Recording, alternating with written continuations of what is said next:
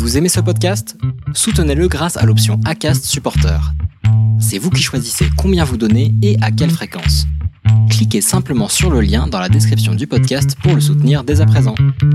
Je pourrais trouver peut-être une petite étincelle en moi qui, qui fasse que, que j'arriverai là où, où, je voulais aller. Moi, je me reconnais beaucoup dans tes propos. Hein. On va peut-être recommencer cette question parce que ça partait vraiment dans tous les sens. Il faut que je structure. Je souhaite vivre mes échecs comme n'importe quelle personne lambda. Ah merde, là on est en train d'enregistrer. Oui, mais c'est pas grave, c'est Ah oui, d'accord. oui, j'ai lancé comme ça. Bienvenue dans les entretiens, restez dans le flow. Le podcast du Nuit Tout, où l'on se raconte et partage avec des invités, des professionnels, des parcours de vie, des résiliences.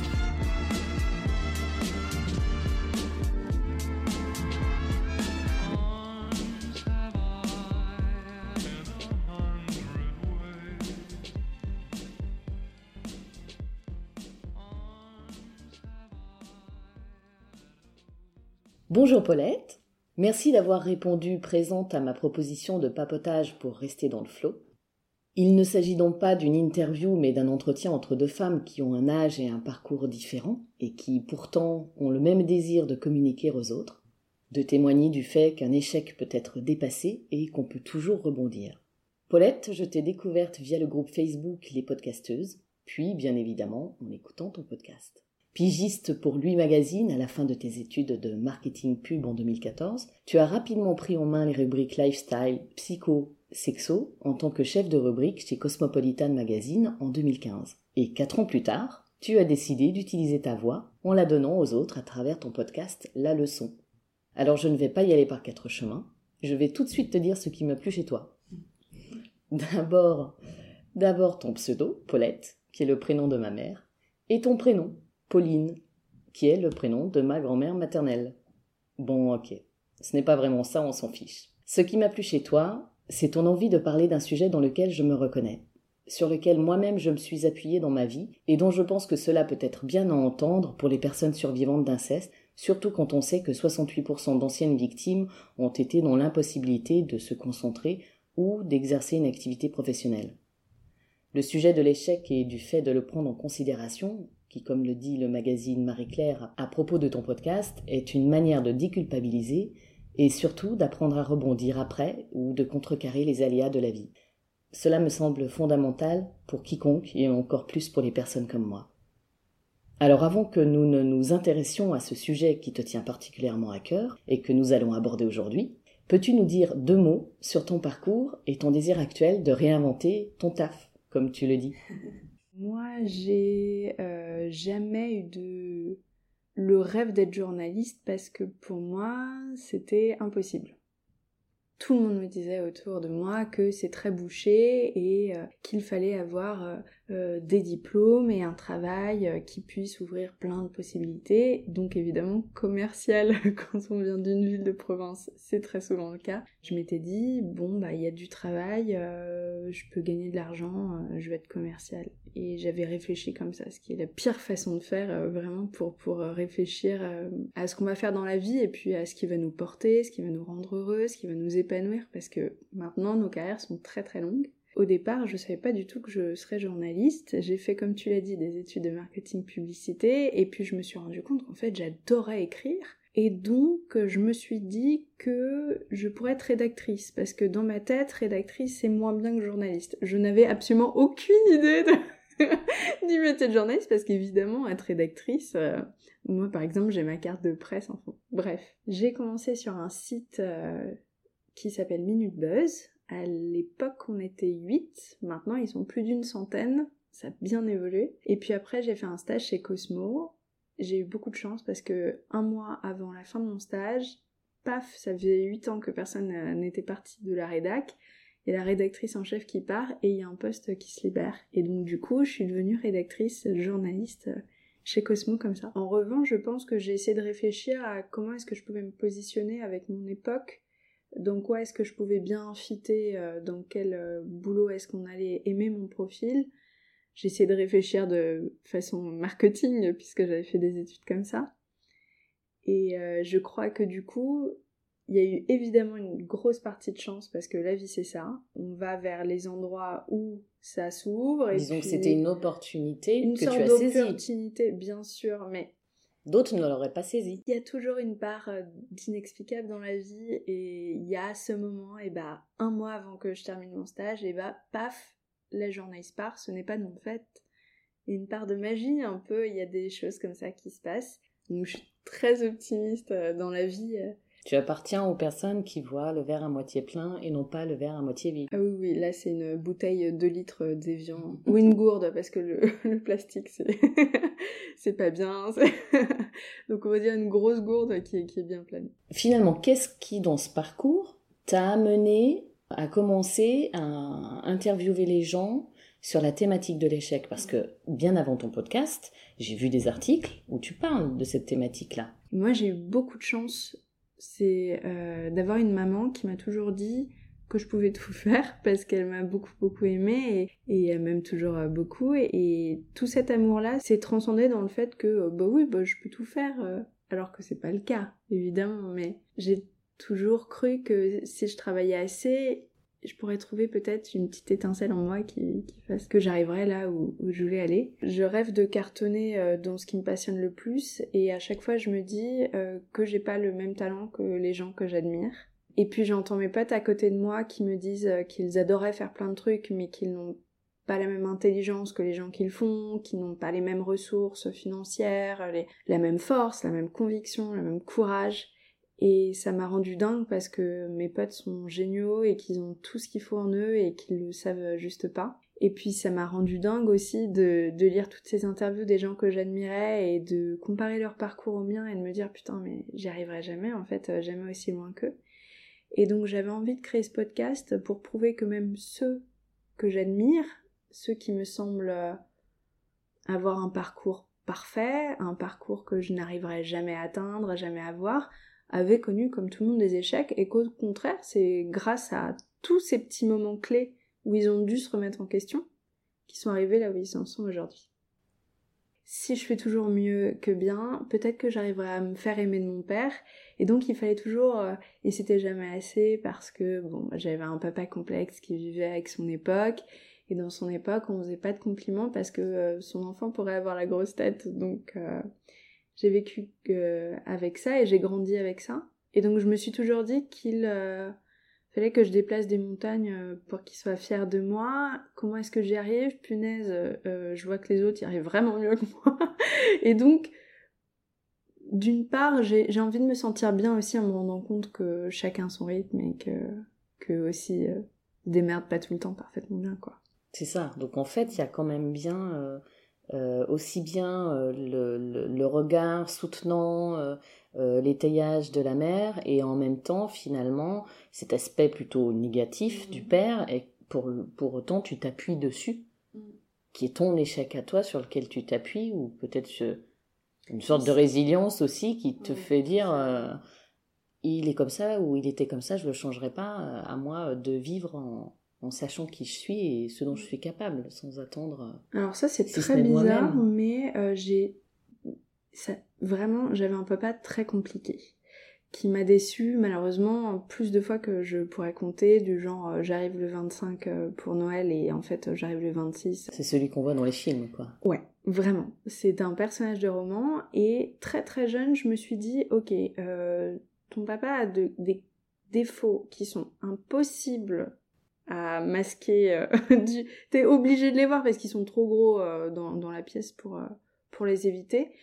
Donc juste accepte-les si tu veux l'aimer quand même parce que sinon ça va pas le faire et tu vas rentrer en conflit. Donc très très tôt, je ne connaissais pas le mot résilience mais j'avais pigé que j'étais obligée d'accepter la vérité et de me dire ok bah il est comme ça et je vais l'aimer quand même sinon pas le choix mais euh, je pense effectivement que ce truc assez négatif moi le mot revanche c'est pas vengeance hein, attention pas une vengeance sur ceux qui m'ont fait des choses dans la vie mais une revanche. J'ai toujours eu cette bouffée euh, de revanche et cette envie de vivre énorme qui fait que je me suis toujours appuyée sur euh, je sais pas, la petite Alice en CM2 qui, qui m'avait pas accepté dans son groupe en me disant ok je vais lui prouver que.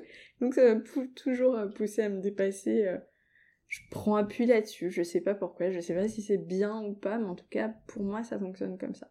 Moi je me reconnais beaucoup dans tes propos. Hein. La, petite Alice, par exemple, dont tu parles, c'est ça ces prénoms que tu viens d'utiliser. Hein. je, je, serais devenue ma propre Alice d'une certaine manière. C'est, mieux. Je hein. me serais appuyée sur elle pour me dépasser moi. Mm. Moi, je pense que la deuxième étape de, mon travail sur moi-même, ça va être de faire les choses à 100% pour moi. Euh, c'est un truc sur lequel euh, j'ai bien avancé, je crois, mais j'ai encore euh, le regard des autres importe encore pour moi. J'ai que 27 ans et, et, je suis encore en construction. Je crois qu'on est en construction toute sa vie. Donc moi, je sais que j'ai encore un peu à travailler là-dessus.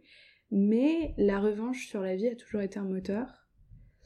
Et, euh, et je pense que bah, tous mes invités dans mon podcast ont pris une revanche sur leur vie aussi, si on y réfléchit, parce qu'ils sont. Tous ont réussi à transcender et ont des, des, leçons de vie qui sont tellement belles, ils ont tiré des choses tellement belles de ces moments un peu down, voire carrément pourris euh, qu'ils ont vécu. Et franchement, quand je les entends, je trouve que ça vaut presque le coup, parce que c'est vraiment beau ce qu'ils en ont tiré. Euh. Enfin, ça m'impressionne un peu à chaque fois. Je, j'en ressors toujours avec une grosse bouffée d'énergie positive. Oui, c'est ça. C'est euh, comment est-ce que quelque chose qui a été un, qui peut avoir été un choc ou euh, enfin c'est même sûr d'ailleurs à chaque fois finalement quand on écoute ton podcast les personnes qui se confient à chaque fois il y a quand même des, des chocs ouais la réalité euh, euh, très très violente. Euh. Voilà, ouais. Mm. Sur lesquels ils ont décidé de s'appuyer à un moment donné. Mm. Je pense qu'il y a un moment aussi où je, je, suis en train de lire un bouquin, je suis obligée de le citer parce qu'il est extraordinaire. Charles Pépin, c'est un philosophe et professeur français qui écrit un livre mais incroyable qui s'appelle Les vertus de l'échec. Alors évidemment, je l'ai acheté parce que c'est à 100% ma, mathématiques et euh, lui dit un truc hyper intéressant sur l'échec. Il dit qu'on est obligé euh, d'accepter la réalité vraie des choses. Là, on n'a juste plus le choix. Quand on est face à un échec, c'est la sorte de réalité qui paf, qui tombe tout d'un coup de façon violente sur ses épaules. On peut être dans le déni un temps, mais quand on a raté, euh, tout, tout, tout, tout nous rappelle notre, notre échec. Et, euh, et c'est un vrai moment de vérité où on est obligé de d'accepter une sorte de réalité et, et d'aller au-delà. Alors que si on n'avait pas eu ce moment clé, peut-être qu'on serait passé à côté de la réalité, peut-être qu'on aurait continué dans le déni, peut-être qu'on aurait fermé les yeux, qu'on aurait un peu dévié sa route, qu'on n'aurait pas fait ce travail nécessaire en soi euh, pour avancer, quoi. Mais c'est vrai que quand tu utilises les termes comme euh, déni, par exemple, ça, c'est un des termes dans la vie de personnes euh, qui ont vécu euh, qui ont vécu des traumatismes euh, comme le mien, des traumatismes sexuels, soit dans la petite enfance, soit adulte. Ils protègent et en même temps, à un moment donné, si on veut pouvoir avancer, il faut pouvoir le dépasser, en sortir. Je me dis en plus le Bon, je pense que le déni, c'est une phase un peu obligatoire, c'est un réflexe du corps humain. Enfin, je, je c'est de la protection. Comment Ouais. Je crois que c'est le corps et le cerveau qui essayent de se mettre d'accord sur un truc. Mais euh, plus on se met dans cette enveloppe de déni et plus l'enveloppe devient épaisse, épaisse, épaisse euh, au fil des années. Et je me dis que ça doit être très, très, très compliqué, d'une violence inouïe, euh, le moment où on arrive enfin à la déchirer, cette enveloppe. Le déni, ça semble confortable un temps parce que, encore une fois, c'est tellement violent qu'on essaie de se protéger.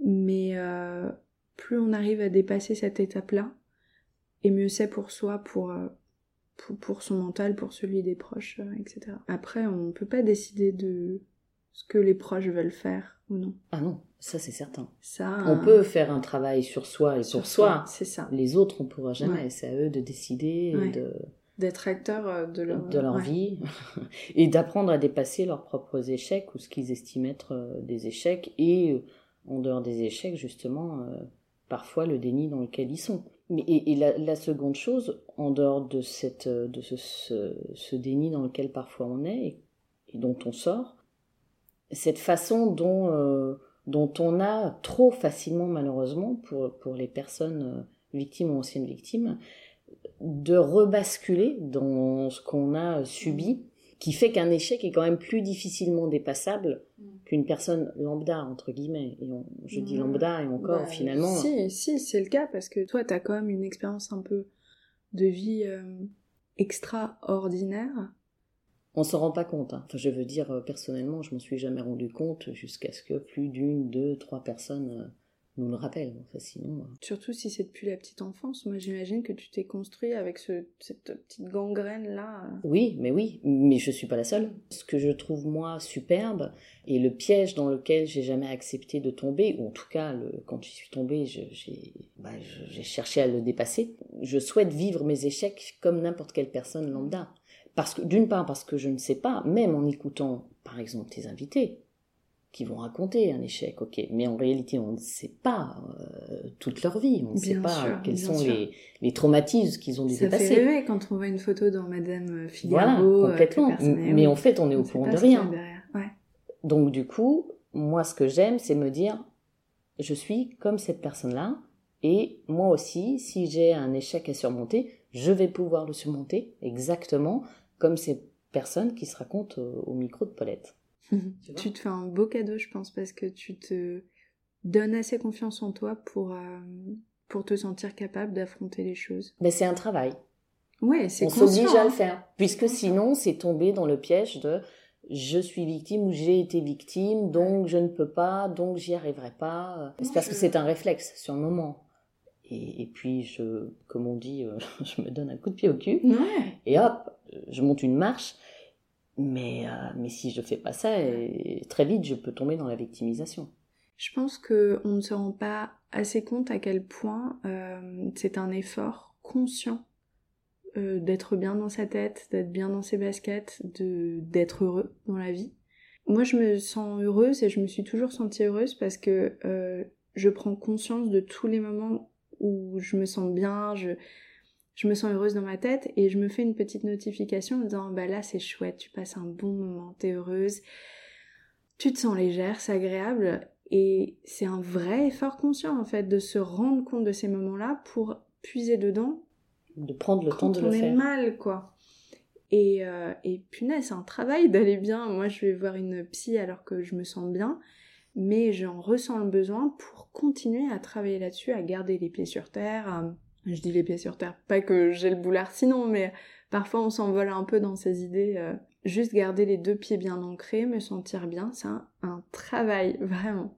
traumatisme ou pas, je trouve que ça a du bon de se dire et de se rappeler que quiconque vit des échecs Mm. et que quiconque peut essayer, si ce n'est arriver, à les dépasser Ouais, complètement. En s'appuyant dessus.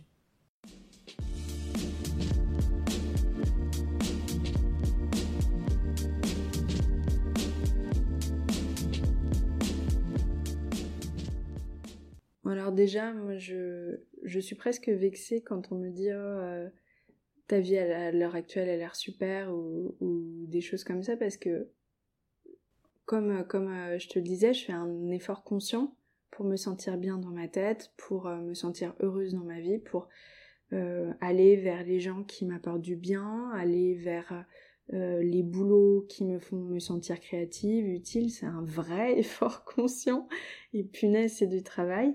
Et, à la fois, absolument personne n'est parfait, personne n'a la vie parfaite.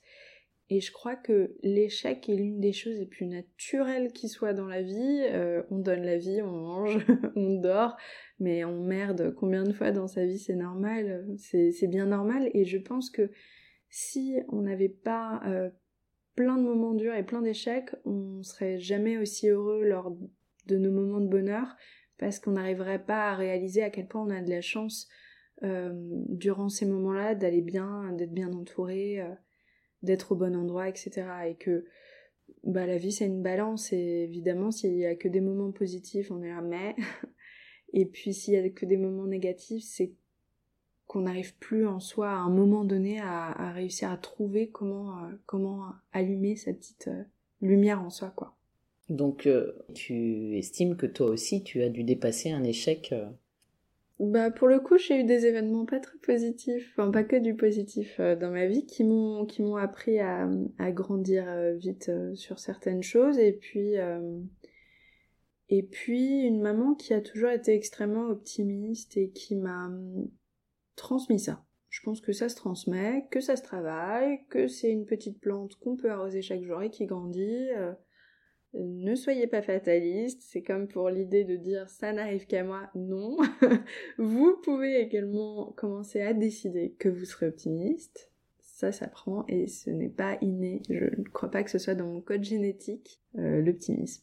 Bon, j'ai pas eu une enfance idéale comme euh, les trois quarts des gens. Est-ce que, est-ce que ça existe une enfance idéale?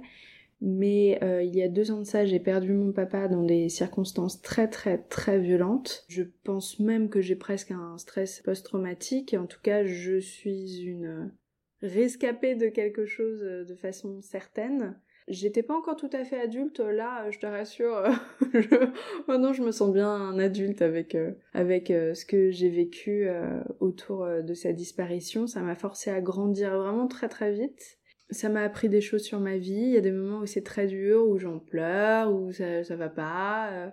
mais si je fais le bilan, il faut que je m'oblige aussi à voir que ouais, ça m'a appris des choses, quoi.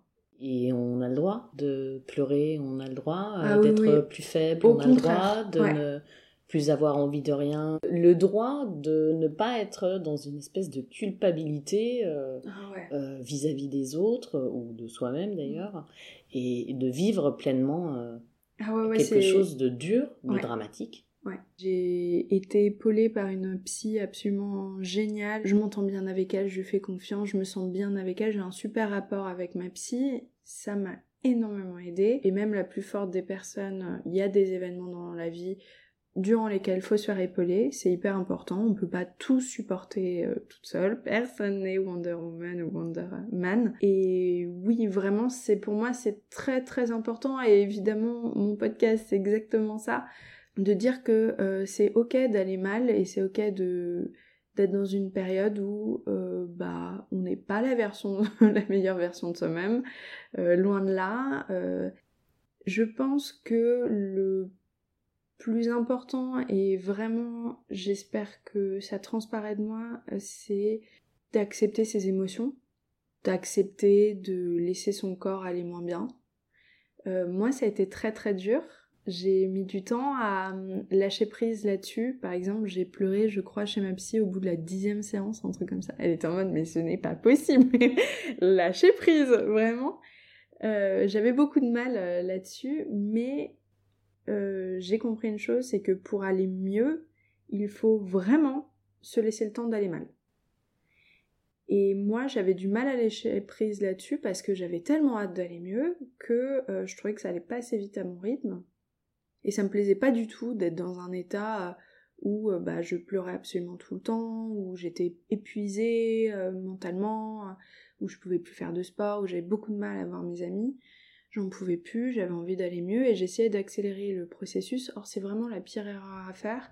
Il y a des moments où on se sent extrêmement mal et il faut au contraire go with the flow pour aller avec le, le titre de ton podcast parce que c'est comme ça, je crois que on reconstruit un peu ses bases pour, pour aller mieux.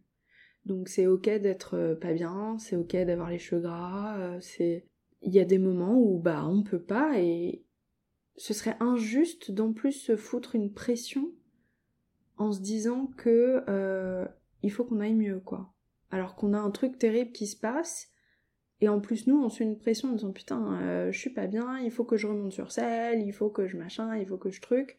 Moi je me suis foutu à mon sens une énorme pression et c'est complètement contre-productif, c'est pas une bonne idée, ça ne sert absolument pas la personne. Euh, vraiment ça sert à rien, c'est de l'énergie dépensée pour rien.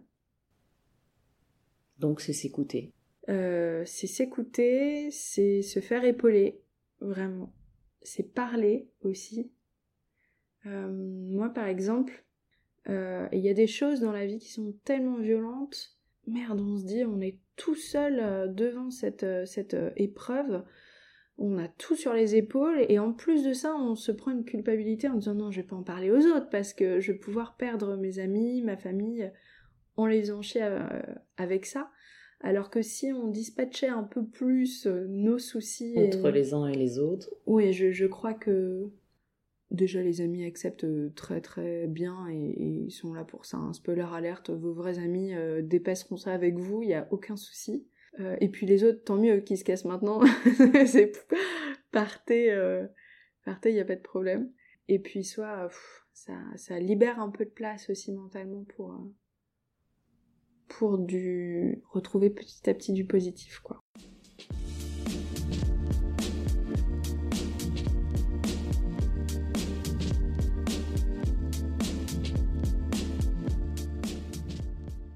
Pour toi, l'échec, c'était au départ de te mettre la pression, de te mettre la pression sur ce qui aurait dû être un, processus normal en te donnant du temps pour pouvoir euh, faire le deuil de ton papa qui part. Moi, j'ai eu un échec, un vrai échec là-dedans.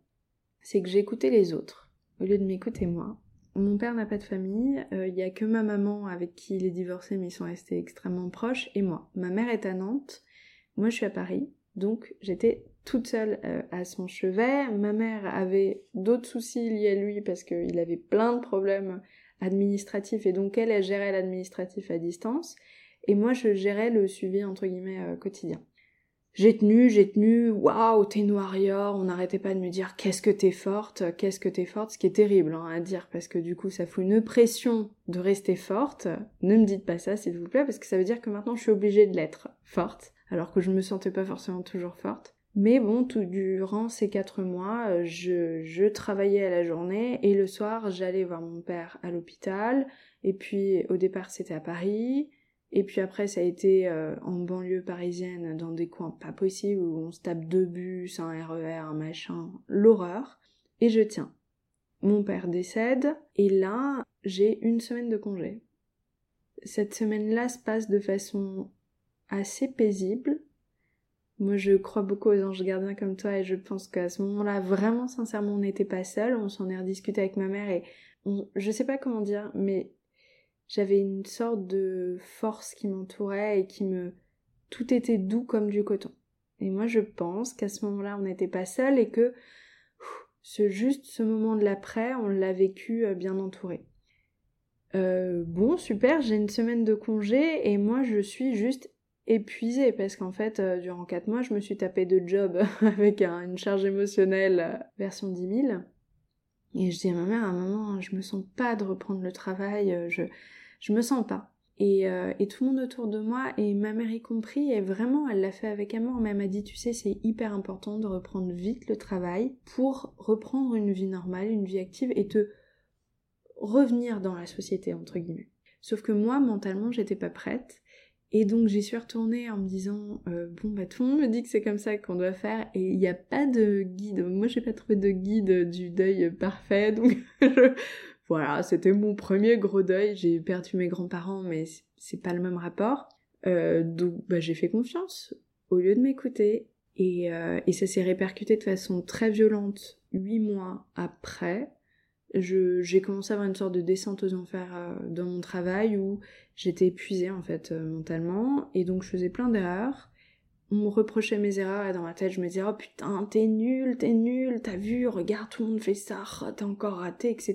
Et je suis partie dans un cercle vicieux et j'ai fait un burn-out parce qu'en fait c'était trop pour moi et que je m'étais pas reposée assez et que j'avais pas l'énergie nécessaire juste après pour reprendre un poste équivalent aux autres. Et puis bah on est payé pour quelque chose. Donc c'est normal. Il y a un moment on est un employé comme les autres.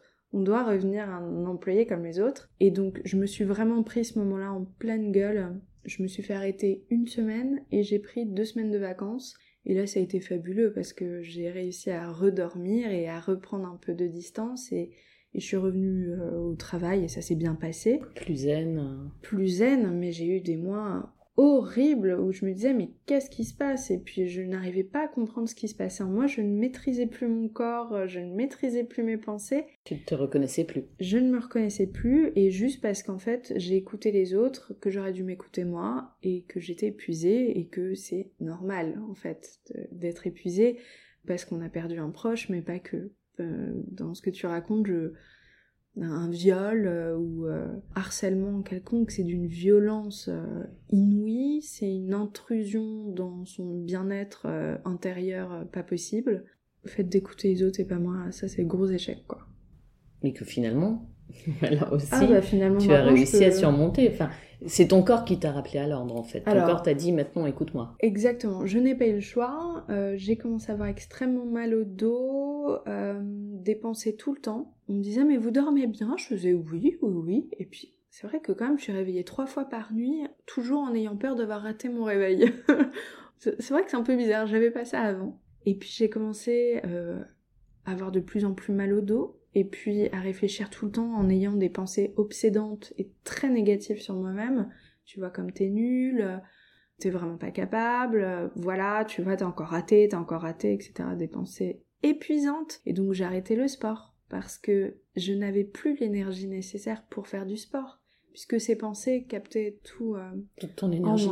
Et puis j'ai commencé à avoir du mal à respirer au travail, euh, et puis j'ai commencé à avoir envie de vomir au travail. Et ma boss, qui était très attentive euh, à ses équipes, un jour me prend à part et me dit Pauline, ça va pas dans ton travail? Et je me suis mis à pleurer totalement quand elle me dit Est-ce que ça va? Parce qu'en fait, je ne trouvais pas les moyens, le moyen, le, les mots pour dire que ça n'allait pas parce que j'étais un peu humiliée de dire que ça n'allait pas et j'avais envie d'être une, une employée réprochable. Une battante. Une battante. Je voyais mes collègues qui euh, fonctionnaient vachement bien. Je me disais, t'es pas plus bête qu'elle, fais chier. Et pourtant, je n'y arrivais pas. Et donc, j'ai eu beaucoup, beaucoup, beaucoup de mal à le dire aussi. Et ça, je pense que c'est un deuxième échec. Parce qu'en fait, il n'y a pas de honte.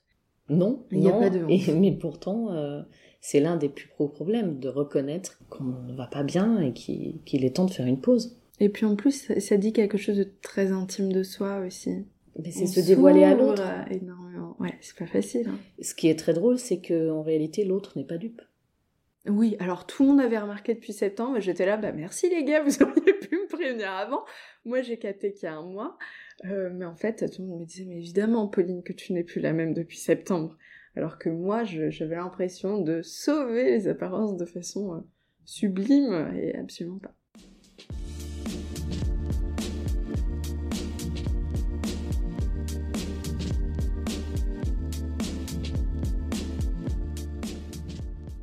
Comme tu sais, ce podcast s'appelle Rester dans le flow. Donc avant de, terminer notre échange, j'aimerais avoir ton, avis de femme et de journaliste un jour, Winston Churchill a sorti cette phrase Quand vous traversez l'enfer, continuez d'avancer.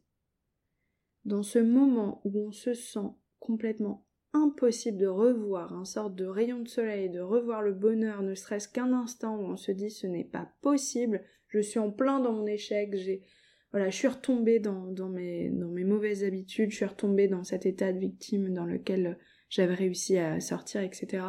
Accepter cet état, se dire qu'on a droit de ressentir ça, que de toute façon c'est un état de passage, se rappeler de la petite étincelle de bonheur qu'on a dans son cœur, sorte de petite lumière qui demande qu'à être euh, allumée, en faisant une petite activité toute bête mais qui remet sur l'instant présent. Ça c'est un truc incroyable. Euh, par exemple moi j'ai un chien, le fait de caresser mon chien, je ne pense à plus rien d'autre qu'au plaisir que ça me procure de voir ma petite euh, bête euh, toute contente qui me regarde avec amour. Ce moment où on reprend vraiment, où on se remet dans l'instant présent, où on se reconnecte, ça donne une force énorme parce que on sent que ces deux pieds se ré enracinent à nouveau, tu vois, j'utilise une expression que j'ai un peu peur d'utiliser la mauvaise. L'instant présent, c'est vraiment le plus important d'essayer de se dire ok je vais me faire un chocolat chaud parce que j'adore ça et je vais m'obliger à kiffer mon chocolat chaud en pensant qu'à mon chocolat chaud parce que tout autour de moi je sens que le monde extérieur m'agresse et que je me retrouve dans une situation où je n'arrive plus euh, à ressortir et à me remettre dans le droit chemin je vais essayer de me reconnecter à l'instant présent. Deuxième chose qui m'a beaucoup aidé c'est ma mère qui a cette adage qui est parfait, c'est un pas après l'autre, à chaque jour suffit sa peine. Donc, ne réfléchissez pas à la grande victoire, je vais m'en sortir. commencer des mini-victoires, des petits pas, mais vraiment, vraiment, vraiment, parce que ça, c'est atteignable, ça, vous allez pouvoir le faire. Euh, peut-être que demain, vous allez sortir, aller acheter un magazine qui vous fait plaisir alors que vous n'êtes pas sorti de chez vous depuis quelques jours. Et bah, goûtez ce moment de victoire. Euh, vous avez senti le soleil sur votre peau, un peu de vent, vous avez acheté un magazine qui vous fait plaisir, vous avez eu ce petit moment pour vous, vous êtes rentré chez vous, ça c'est une victoire. Et plus vous allez multiplier les petits pas comme ça, plus les victoires vont s'accumuler. Et psychologiquement, je crois que c'est beaucoup plus bénéfique d'avoir 26 000 petites victoires plutôt qu'une grande victoire à un moment, sauf que tout le reste est misérable. Même si elle est énorme, la victoire, on l'oublie vite. Hein. Euh, pour tout le monde, je pense que demain, on gagne un prix, euh, toi et moi, du meilleur podcast. On est euphorique 48 heures voire une semaine si vraiment on est surexcité. Et puis si ça va pas à côté, évidemment que ça reprend et ça regangrène euh, l'énorme plaisir. Donc les mini-victoires sont mille fois plus importantes. Essayez de se dire aussi, essayez de, comme tu le disais, de faire un travail sur soi, un travail conscient, disant, voilà, ça ne va pas, mais ça je l'ai bien fait, ça j'ai bien réussi, et s'obliger à voir ce qu'on a bien fait dans sa journée, voir les, les pensées positives qu'on a eues entre toutes les pensées négatives qu'on a eues, pour essayer de réussir à, à recomprendre euh, ce que sont les moments de bonheur, parce qu'en fait, le bonheur, ce sont des moments de bonheur. Donc euh, pour moi, ça c'est mon plus grand conseil que je peux donner. Vraiment, à chaque jour euh, suffit sa peine, quoi. Oh, et faites-vous entourer aussi, même si je me sens bien à l'heure actuelle, je continue d'aller voir une psy, non, ce n'est pas que pour les fous, c'est au contraire pour les gens qui ont envie d'être bien dans leur peau, qui sont sains dans leur tête, se faire épauler avec la vie de fou qu'on a à l'heure actuelle dans notre société qui va à mille à l'heure, c'est vraiment très très important. C'est super. j'ai rien à dire parce que tout ce que tu dis est, d'accord avec moi? est très bien dit, c'est très simplement dit, c'est très beau. Merci.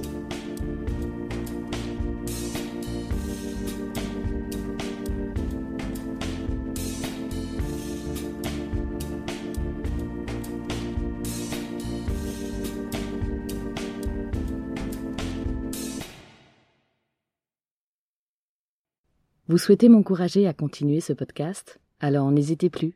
Allez sur iTunes, mettez 5 étoiles et laissez un commentaire d'encouragement. Merci.